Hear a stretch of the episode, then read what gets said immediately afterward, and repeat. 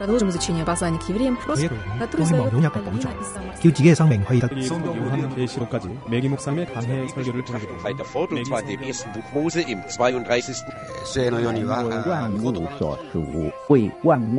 ¿Quién sabe cuántos idiomas hay en el mundo?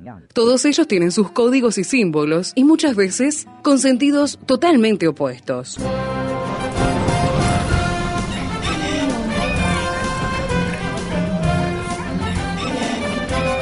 Jungla semántica.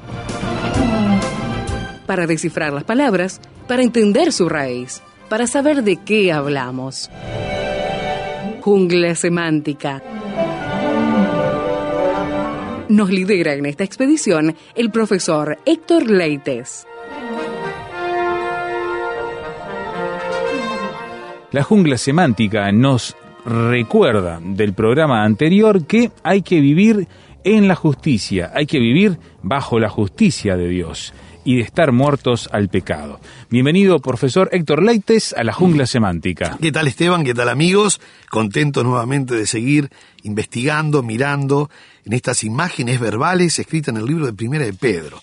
Y hoy seguimos con el versículo 24, Primera de Pedro, capítulo 2, versículo 24, que dice, quien llevó él mismo nuestros pecados en su cuerpo sobre el madero, para que nosotros, estando muertos a los pecados, vivamos a la justicia, y por cuya herida fuisteis sanados. Sanados. Sabes, Esteban, estábamos mirando un poquito el- en el programa pasado ese pronombre relativo que se refiere a Cristo, que dice quién llevó el mismo. Ese quién se refiere a Cristo que estaba hablando del verso 23 y el 22. Viene, digamos, enganchado varios pronombres relativos, en nominativo singular masculino, hablando de Cristo.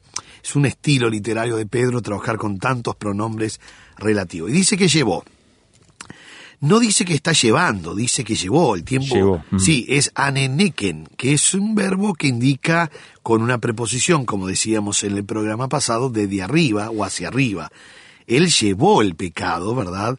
Y desde arriba y hacia arriba, indicando que es un acto de Dios mismo entregando a su Hijo para que el pecado que tenía la, la humanidad, por eso dice muertos, ¿verdad?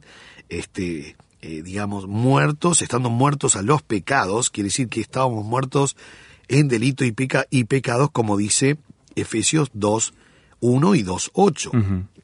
Entonces, hablamos del gemón jamartías, que es nuestros pecados, esencia de pecado. También dice que lo llevó en su cuerpo. La palabra soma aquí es sumamente importante. ¿Sabes por qué, Esteban? Porque a Cristo hay que verlo siempre de dos maneras, 100% hombre y 100% Dios. Dios. No hay que mirarlo solo de un lado o del otro lado, hay que mirarlo siempre de los dos lados. Que Él es 100% hombre, sufrió, tuvo hambre, frío, calor, todo, todo igual que el ser humano, porque dice la Biblia que tenía que ser igual y semejante a nosotros para poder identificarse con nosotros. Si Cristo no era verdadero hombre, entonces nosotros, nosotros no tenemos un representante de vida. Claro. No tenemos quien nos esté, digamos, esté representando como hombre, ni tampoco tenemos a quien imitar. Es muy importante esto. Entonces él tenía que ser 100% hombre. Y como tenía que representar al hombre, se tenía que hacer Dios hombre y llevar como hombre el pecado. Por eso decíamos que Dios no lo hizo pecador, lo hizo pecado, sustantivo, lo ve como concepto de pecado en él. Cargó sobre él todo el pecado de la humanidad. Todo el pecado de la humanidad, pasado, presente y futuro. Ahora dice en su cuerpo. Entonces la palabra es la palabra somati, que viene de soma, que es cuerpo. Y es muy importante porque aquí es donde uno tiene que mostrar el verdadero sustituto de Cristo. Porque Cristo no fue una influencia, una energía, un ángel, como decían los gnósticos. No nos olvidemos que en el tiempo que Pablo escribe, principalmente, Pablo escribe a los colosenses y Juan escribe allí en su primera carta, primera de Juan, tienen que estar atacando y refutando el elemento gnósticos, principalmente los docetistas que negaban la verdadera humanidad de Cristo. Estaban los erintios, gnósticos erintios que negaban la divinidad, y los docetistas que negaban la este, humanidad de Cristo. Y eso es muy importante. Por eso Pedro, eh, Pedro, Juan también, continuamente le está eh, mencionando, eh, digamos, este, sentidos, ¿no? Si yo leo primera de Juan, capítulo 1, sí, ujú. versículo 1, eh, Juan apela aquí a tres sentidos. Dice lo que era desde el principio, lo que hemos oído, aquí hay un sentido, lo que hemos visto, aquí hay otro se- sentido, con nuestros ojos, y lo que hemos contemplado y palparon, aquí hay otro sentido, nuestras manos tocante al verbo de vida. O sea que Juan apela aquí a tres sentidos, oído, vista y tacto, para decir que él era verdaderamente hombre. Claro. Y Pedro también lo hace, porque, bueno, en aquel entonces, como hoy también, había muchas corrientes filosóficas que negaban este, la verdadera humanidad de Cristo. Y él tenía que ser 100% hombre, cargando con el pecado. ¿Por qué? Porque como te- tenemos que hablar de sustituto, quien, quien, a quien le correspondía esa muerte era a nosotros. Pero él cargó con ese pecado y murió en la cruz y resucitó al tercer día, porque esto es muy importante. Si Cristo no resucitaba, sabes Esteban, sería otro loco más en la historia que se hacía crucificar. Un mártir, seguro. Exactamente, pero él resucitó al tercer día, indicando, y Dios está indicando, que aceptó la ofrenda. Por eso cuando Pablo escribe a los Corintios dice, muchachos, Corintios 15, si Cristo no resucitó, ustedes estáis todavía en vuestros pecados. Claro, es O una sea, pérdida de tiempo lo que estamos haciendo. eh, vuestra fe es vana y están en vuestros pecados. ¿Por qué dice están todavía en vuestros pecados? Bueno, si la única ofrenda expiatoria era la de Cristo y Dios no la aceptó, entonces quiere decir que nadie borró el pecado todavía. Entiendo. Pero Cristo, al resucitar, estaba diciendo Dios a la humanidad, acepté eh, la única ofrenda y la última ofrenda por el pecado. Impresionante. Enseguida dice que en su cuerpo, ¿verdad? En su cuerpo, sobre el madero. Interesante la palabra madero. ¿Sabes que para cruz este, hay dos palabras en el griego? Una es la palabra xulón, xulón, que quiere decir literalmente madero, y la otra palabra es stauros, que es estaca, que es poste. Esto de la cruz, así, un palo para arriba y otro atravesado, eso no existe realmente en el griego, ¿no? Mira. No, no, no existe. Eso se, eh, se incrustó el concepto cruz o la tau, ¿verdad? Del dios Tamuz, pero eso fue en el tercer siglo, cuando se coloca la religión al Estado, después de Constantino, 317, justamente por todo lo místico y por toda la mezcolanza, porque no nos olvidemos que en el 317, cuando Constantino pone la religión al Estado y termina las, las diez grandes persecuciones, Sí, O sea, oficializa la religión cristiana. oficializa el que, el que te torturó ayer, hoy era tu hermano por ley. Qué increíble. Porque teníamos en el tiempo de, bueno, arrancó con Nerón, por supuesto, pero Sí, de las diez grandes persecuciones, Domiciano, Trajano, Antonio Pío, Severio, Decio, Calígula, bueno, toda esta gente son diez grandes persecuciones en la historia que termina con Constantino. Allí se mezcló en la iglesia, se podrán dar cuenta que si el que te torturó ayer hoy era tu hermano por ley, Claro. y ahí comienzan inclusive los, los, los templos, no habían templos, eran en las casas, abajo un árbol, al costado de un río. Las catacumbas. Sí, y a partir de ahora, como no hay persecución, bueno, los mismos oficinas públicas daban vuelta a los cuadros y ya tenían esos grandes salones para las reuniones. Pero también tenemos que saber que allí se mezcló de todo. Entonces, la cruz, así de dos brazos, como nosotros conocemos, ¿verdad? Esa que te venden la cadenita. Sí, sí. Este, eso este, tuvo origen en la, en la- bueno, primero la antigua Caldea, ¿verdad? Y se utiliza como símbolo del dios Tamuz, que Tamuz por la Tau, por la Tau, o sea, la, Claro. la T griega sí. es este, los dos palitos, ¿verdad? Entonces después se va este, incluyendo Egipto en todo esto, y bueno, después quedó ya la Tau con, el, digamos, con el brazo de- de- del medio un poquito más abajo, su forma más frecuente como cruz, pero en la Biblia, literalmente en la Biblia, aparece la palabra xulón, que es madero, y stauros, que es estaca, poste vertical. Claro. De hecho, es cómico ver la traducción que cuando uno dice Cristo fue crucificado, en el griego la traducción, estauronte, quiere decir fue empalado en poste vertical. O sea, él fue colgado en un poste vertical, ¿verdad? Una cosa que llama la atención porque siempre estamos acostumbrados a ver a Cristo, ¿verdad? Crucificado así con los brazos abiertos, con dos palos. Sí, con la cruz de forma de T, Claro, digamos. exactamente. Pero en realidad en el griego, las manos de Cristo no están para los costados, sino que están arriba. Arriba, ah, mirá. Claro, porque era un poste. Claro. Entonces, las dos manos arriba de su cabeza, así con, con el clavo. Se supone entonces que era ese lo que se usó entonces. Exactamente. Pero no hay problema. El, as- el asunto es que murió por mí, Sí, ¿no? Y murió crucificado. Exactamente, no, no hay problemas eh, eh, en, en qué, en qué forma. Pero simplemente digo que este, aparece la palabra xulón acá, que es la palabra madera o madero, y después todas las veces que aparece en la Biblia aparece la palabra stauros o staurón. Ahora, lo importante no es este, la madera, ni el poste, ni nada, Sí, ni sino la forma sí ni la forma, por supuesto que no, eso es, no, no, no pasa nada.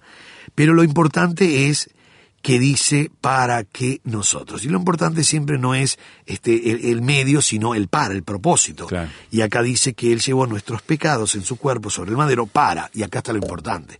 Esto sí es lo importante, el famoso para que nosotros. Aquí está el famoso gina, en el griego gina, es una preposición que va siempre con el subjuntivo, indica siempre propósito, y dice para que nosotros estando muertos. Es interesante este concepto, no solo estando muertos, sino habiendo muerto, porque es un participio, pero auristo segundo, habiendo muerto ya toda la humanidad, porque una vez que en Génesis 3.6 Adán y Eva pecaron, todos son pecadores. Hacemos una pequeña pausa, procesamos todo esto entonces que esencialmente nos habla acerca de estar muertos a nuestros pecados y estar justificados por la obra de Cristo. Ya seguimos en la jungla semántica. Música y palabras para vivir mejor. Radio Transmundial Uruguay, 610 AM. Comunicando esperanza al mundo.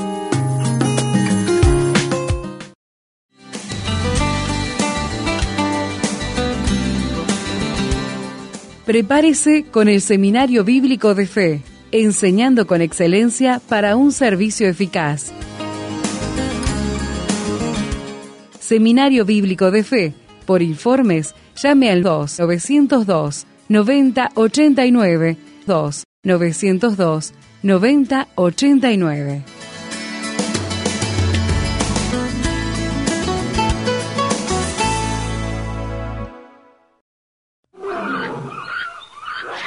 Nuestro canal de comunicación,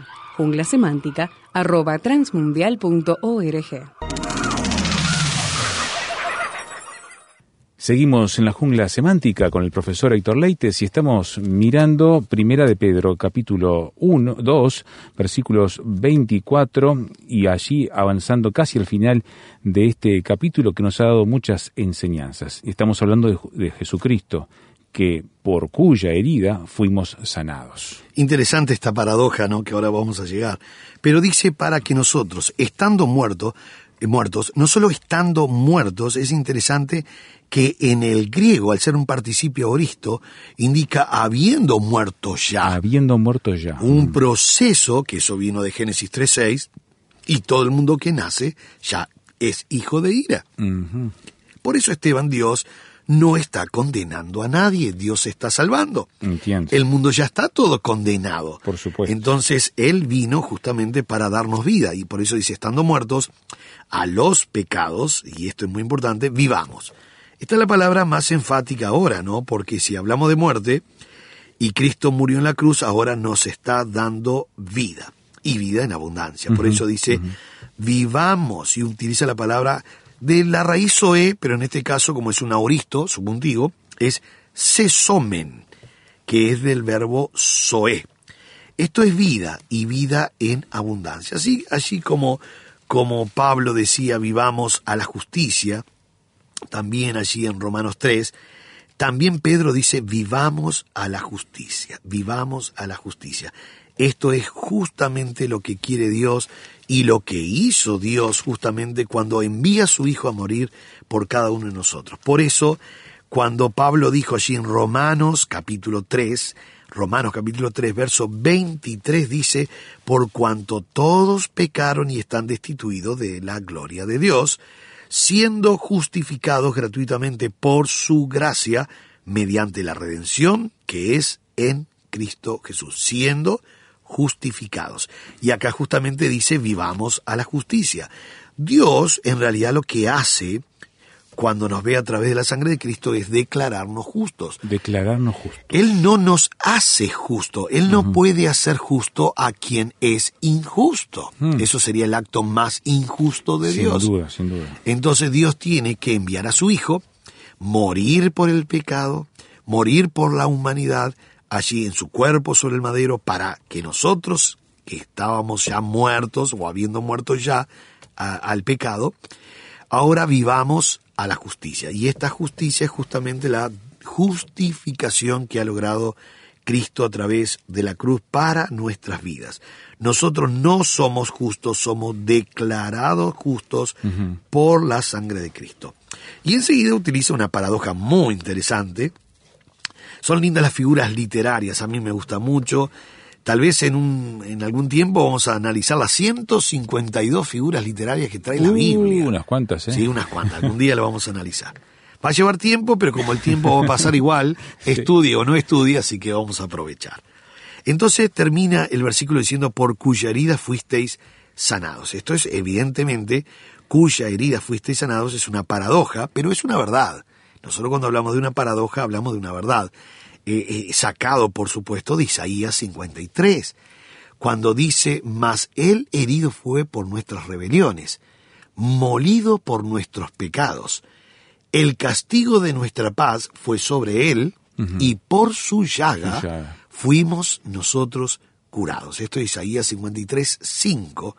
Entonces, esta paradoja intencional, esta figura literaria, paradoja, que consiste, por supuesto, siempre la paradoja consiste como figura literaria emplear expresiones o frases que implican contradicción. Uno dice, ¿cómo puedo ser sanado con una herida? ¿No? Es algo raro.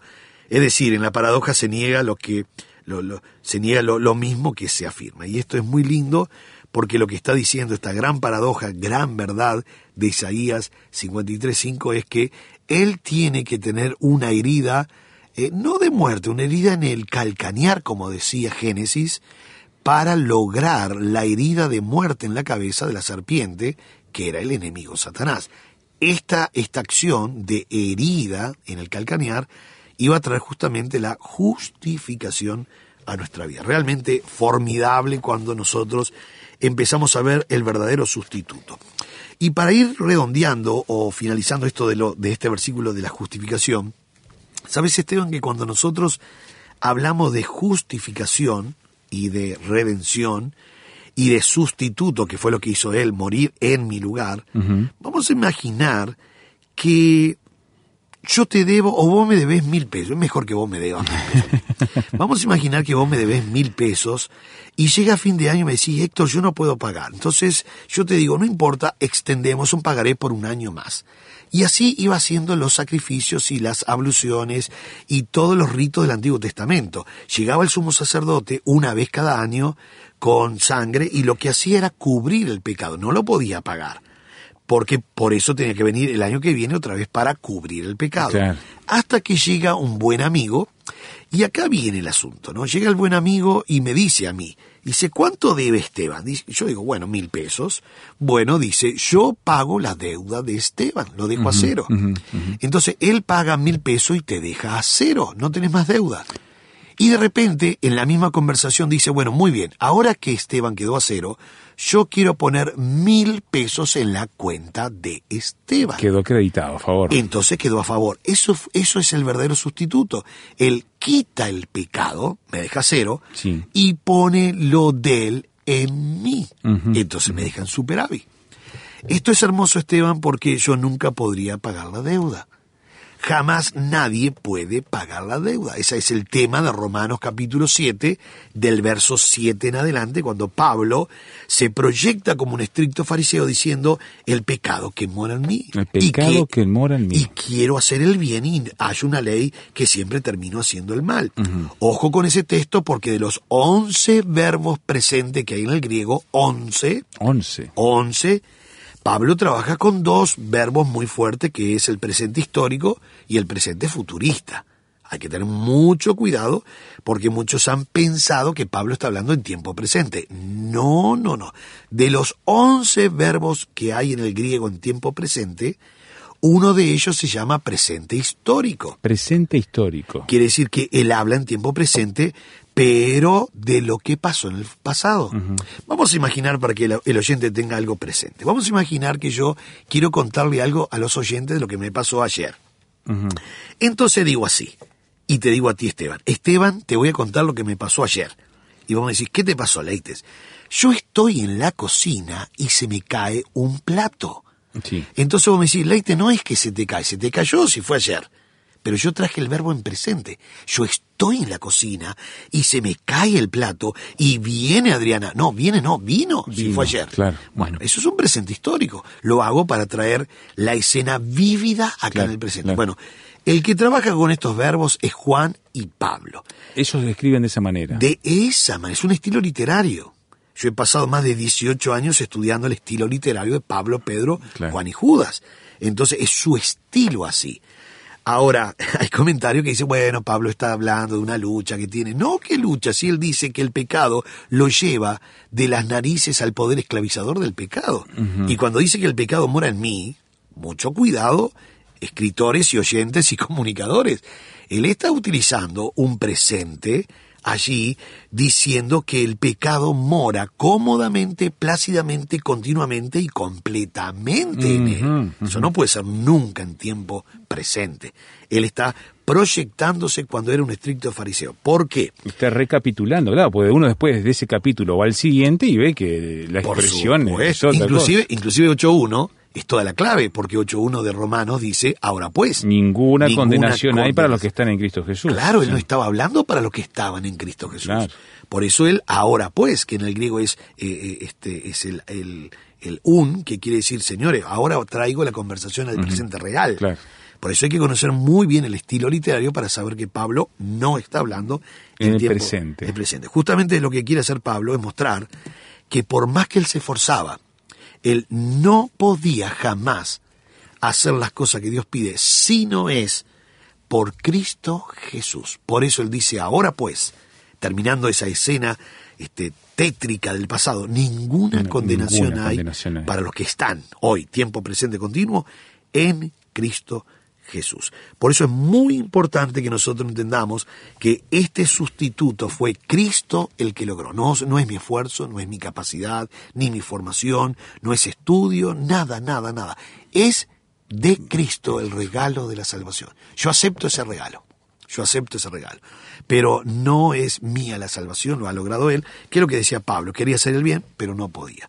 Querido amigo, qué lindo es poder hablar y exponer acerca de la justificación lograda en la cruz del Calvario, Amén. para que usted y yo hoy podamos vivir eh, a la justicia y por cuya herida fuisteis sanados. O sea, trajo esa gran sanidad del alma cuando Cristo murió allí en la cruz del Calvario. Amén, amén. Hay que disfrutar esta vida abundante y comunicarla con ganas, con, con tenacidad, con celeridad y con santidad, mostrando lo que es la vida en Cristo Jesús. Dios le bendiga ricamente.